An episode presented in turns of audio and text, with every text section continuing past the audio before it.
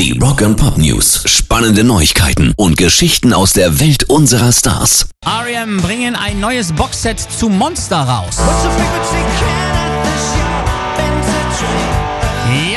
sind wieder ein paar Inhalte durchgesickert. Neben unveröffentlichten Demos mit Titeln wie Uptempo Mo Distortion, Time is on Mike's Side, Harlan County with Whistling und Uptempo Ricky gibt es auch zwei Discs, die eine bislang noch offiziell unveröffentlichte Aufnahme eines Konzerts der Monster Tour im Rosemont Horizon in Chicago 1995 beinhalten.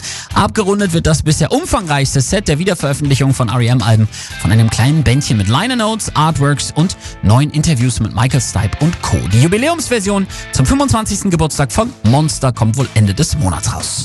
Rock and Pop News. Und wo wir gerade bei Wiederveröffentlichungen sind, das ist ja so ein bisschen auch eine Seuche, die um sich greift, ne? Bloß nichts Neues machen, dafür alte Sachen aufpolieren und wieder rausballern. Und dazu gibt's gerade eine Statistik, die ist bestürzend. Die Rolling Stones haben ihr letztes wirklich neues Album, A Bigger Bang, 2004 rausgebracht. 15 Jahre her.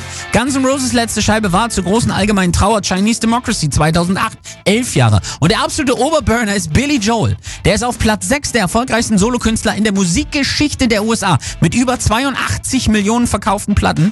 Seine letzte neue Scheibe kam 1993 raus. Danach nur noch Re- und Re-Releases. Unglaublich. Aber ja, machst heutzutage eben noch kaum noch Kohle mit, ne? Wegen Spotify und Co. Ist schon bitter. Pairs Rock and Pop News.